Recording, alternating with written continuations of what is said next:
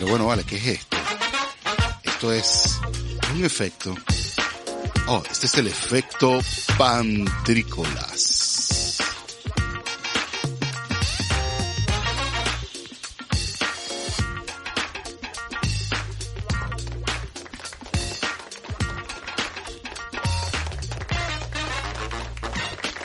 Bienvenidos todos una vez más a este nuestro cuarto capítulo de esto que llamamos cuarto quinto.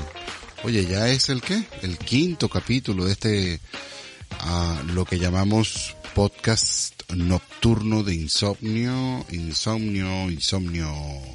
¿Por qué no podemos dormir? Bueno, porque estamos acá detrás de este micrófono grabando todas las ideas que se nos vienen a la cabeza y que fueron puestas en este papel, en esta agenda, con el propósito y único destino de ser traídas para ustedes por medio de este podcast, el efecto Pantrículas, que además se encarga de regalar muchísimo cariño, muchísima fraternidad, cuánto cariño, cuánta fraternidad, demasiado cariño, demasiada fraternidad, para que al final esto se convierta en la vida feliz que todos estamos esperando.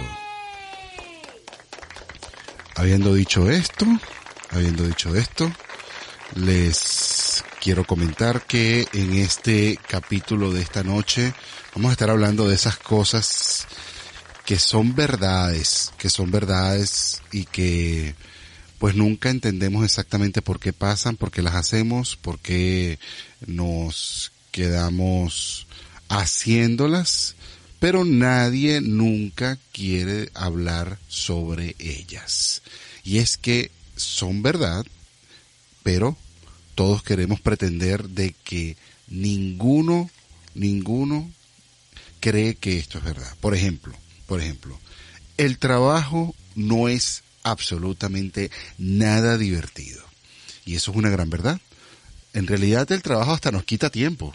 Nos quita tiempo de hacer cosas divertidas, nos quita tiempo de ser nosotros, de vivir la vida, de vivir las, las experiencias que deberíamos estar viviendo, porque al final del día la vida no puede tratarse de trabajar y trabajar y trabajar nada más. Eso es una realidad y eso es algo que es verdad. otra cosa que es verdad, otra cosa que es verdad es que YouTube, YouTube antes, YouTube antes era más divertido. Antes uno entraba a YouTube y podía encontrar cualquier, cualquier tipo de cosa, podía encontrar cualquier tipo de bullying que fue montado por alguien más que le está haciendo un doble bullying a la persona que fue grabada y que se le, por supuesto, a la que se le dedicó el video que se le montó anteriormente. Ahorita, bueno, en YouTube ahorita sale cualquier vaina, salen que si los influencers, que si los youtubers, que si los podcasters, que si esto, que si lo otro, y ahora terminas tú encontrándote cualquier cosa en YouTube y ya no es tan divertido como solía ser antes, donde uno podía poner una noche un rato de bloopers, un rato de caídas misteriosas o de algún tipo de, de patraña o, de teoría conspirativa inventada por allí que siempre era muy divertida, ¿no? Eh, eso me hizo recordar y empezar a buscar por aquí por mi YouTube y me reencontré con ese super famoso video que eh, nos llenó a todas nuestras vidas de un léxico especial porque ahora la palabra na huevo na sin el Vladimir ya no es lo mismo, es como, bueno, imagínate tú, es como mango verde sin sal, es como, es como, es como una Navidad sin Santa, es como, es, e, es como, es como tener sexo de reconciliación sin haber peleado. Entonces la palabra Nahue o en el Vladimir quedó triste y esto pasó a la historia por un video de YouTube donde claramente se nota que el que está grabando el que está grabando esa partida de futbolito de gordito sabía que algo allí iba a pasar. Es imposible que nadie se haya puesto a grabar con un celular una partida de futbolito de una cuerda de malos, donde de pronto él instruye, instruye que algo va a pasar, porque en la primera escena se ve que hay un niño que no es Vladimir, obviamente, está pasando muy cerca de una, de una de las rejas, aquí en esta cancha, bueno, vale la pena acotar, no es una cancha, es el medio de la calle, ¿no? Al frente de la casa de Vladimir, y todos están en uniforme, la verdad es que no tengo ni idea, parece que ya salieron de, del colegio y se quedaron allí jugando un ratito y estaban jugando futbolito y de pronto cuando el primero que está atacando por la derecha, le dice el que está grabando, ¿qué? Te vas a caer, como que ya instruyendo de que alguien se iba a caer porque Claro, si tú estás grabando una partida de futbolito de gordito, alguien se va a caer. Y entonces, bueno, este, la pelota llega a los pies de Vladimir y con la malísima suerte, porque esto fue obra de la mala suerte, no más nada, que en toda la calle donde se armó la cancha de futbolito de arco a arco, toda la calle asfalto limpio, pero justamente donde Vladimir cae hay un barrial que fácilmente si Vladimir hubiese caído y se hubiese dado vuelta y se hubiese ensuciado todo el uniforme, claramente de lejos no hubiésemos podido adivinar si Vladimir estaba vestido o no. Quedó con una mancha de el hombro hasta la rodilla donde se para y lo primero que hace el pana que está grabando esto, es decir, la famosísima palabra que hoy se adhiere a nuestro léxico, na huevona Vladimir. Y se para Vladimir, obviamente, molestísimo con el litro, el otro niño que lo empujó y se cayó, amenazándolo directamente de que lo iba a tener que lavar el uniforme, claro, de una manera un poco malandro. Va a tener que lavar el uniforme, vale. Así todo malandro. Y el pana, que ya había, el, el, el, el que está haciendo el video, que ya había sido pitonizo de lo que iba a suceder, se le acerca y le lanza otra, otra eventualidad que le va a pasar en el futuro y en esto hace como una doble doble visión del futuro y por supuesto lo está alertando cuando le dice, na huevona Vladimir, la coñaza que te van a dar.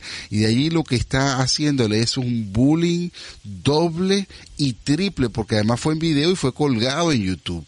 O sea, y de pronto, bueno, tú ves a Vladimir entrando a la casa y Vladimir más nunca fue el mismo futbolista y no sabemos si el uniforme fue lavado o no fue lavado, si esa mancha fue una mancha que jamás salió o si salió, pero lo que sí sabemos es que el Nahua Oná con el Vladimir nació de allí cuando el YouTube era bueno. Y eso es algo que es verdad. Otra cosa que es verdad y que nadie nos dice es que ¿por qué vamos al supermercado con la mentira en nuestras cabezas de que vamos un momentico a grabar tres cositas y cometemos dos errores clásicos? Lo más seguro es que si, si nos metimos en el supermercado como para agarrar dos o tres cositas, no agarramos carrito. Y esto es una verdad. Y no sé por qué lo hacemos, pero no agarramos carrito y entramos con la convicción de que vamos a ir por dos o tres cosas. Y tú sabes, agarramos la leche, una mano, agarramos el pan, dos manos y de pronto el chocolate, que si el cereal, que si una cerveza, que si esto, que si lo otro. Y de pronto estamos abrazando todo como que si estamos haciendo, como que si estamos haciendo, bueno, una, un saqueo del supermercado, sacándonos todas las cosas, tratando de llevárnoslas porque venimos abrazando todo lo que las tres cositas que nos íbamos a llevar y eso también es una verdad. O si no, típico, que hay 400, 1500 carritos, pero el carrito que agarramos siempre es el de la rueda mala. Y somos tan orgullosos que hacemos el mercado completo con el carrito de la, de la rueda mala porque en cualquier momento, sí, optimistas somos, porque optimistas nosotros, en cualquier momento el carrito se va a arreglar, el carrito jamás se arregla y tampoco lo cambiamos. Esto es algo que es literalmente verdad. Entonces, otra cosa que fue verdad estos días, hace dos semanas, como le estaba comentando, me fui a cortar el cabello. Y me fui a cortar el cabello luego de 30 años que no me cortaba el cabello. El día de hoy me lo volví a cortar después de dos semanas de que fui a la peluquería y desde que tomé la decisión de irme a, cortar el cabello, sabía que era una mala decisión. Y lo sabía porque se lo comento a mi esposa y mi esposa me dice, ¿y para qué vas ahí? Que si tienes el cabello corto todavía, que qué es lo que te van a hacer. Yo quería un nuevo look y definitivamente volví con un nuevo look que me costó 30 dólares y estaba exactamente igual a como me vine porque resulta ser que cortarse el pelo en pandemia es la vaina más incómoda y loca que te puede pasar en la vida. Y por supuesto, yo no estaba ni acostumbrado. 30 años, o sea, tenía yo 8 años, quizás la última vez que, que me corté el cabello con un peluquero, después me lo cortó mi mamá por muchísimos años, y después me lo estuve cortando yo máquina 1, máquina 2 o máquina 3, dependiendo del look que quisiera dar. Pero definitivamente, lo que más me indignó es que cuando llego a la peluquería, la peluquera me pregunta que qué es lo que quiero hacerme. Pues tú no eres la especialista. ¿Qué es eso? ¿Cómo me vas a estar preguntando nada? Si yo tengo 30 años, estoy oxidado, a mí no me preguntes nada. Ah, tu arte, yo aquí soy un lienzo. Fue lo que yo le dije. Yo dije, yo soy un lienzo en blanco. Destácate. Y me seguía preguntando. Y de pronto me hacía como un corte, y empezó como a cortarme un poquito abajo, bajito por aquí por los lados, y empezó como a subir, y, y, y de pronto, bueno, cambiaba de máquina y ponía una máquina nueva, ponía una máquina tal, y yo decía por mi mente, porque no me podía ni siquiera ver al espejo, y yo para mí mismo me decía, oye, mí mismo, este tipo sabe lo que está haciendo, chico. Y vine yo y bueno, de pronto la mujer me voltea al espejo y tenía tremendo trasquilón. El lado derecho era como cuatro dedos de arriba de la oreja y el otro era como dos dedos. Era una locura. Yo tratando de explicarle que por favor me cortara parejo y haciéndole entender más o menos qué era lo que yo quería.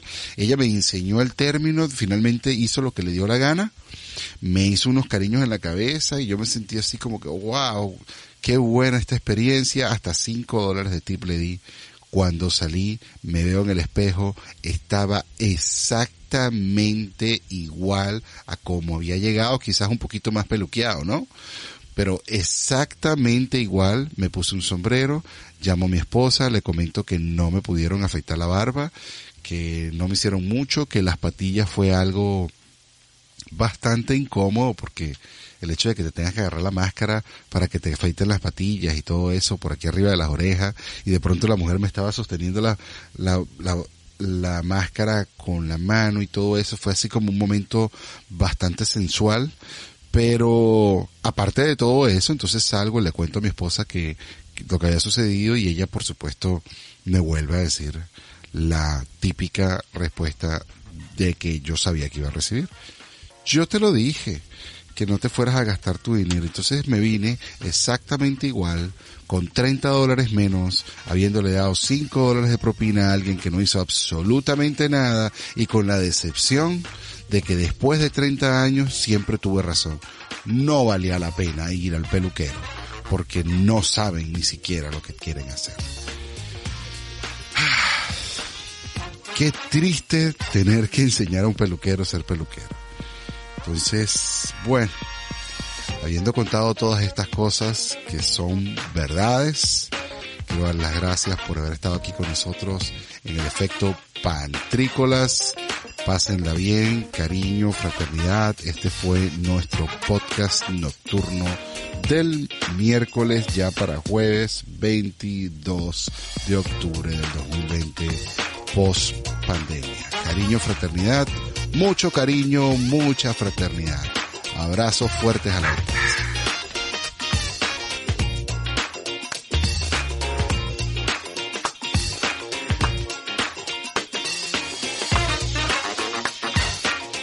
fue el efecto. Sí.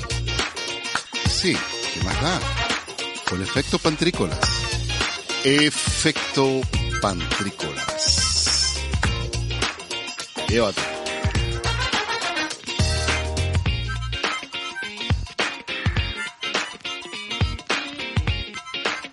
Este espacio fue conducido y producido por arroba pantricolás.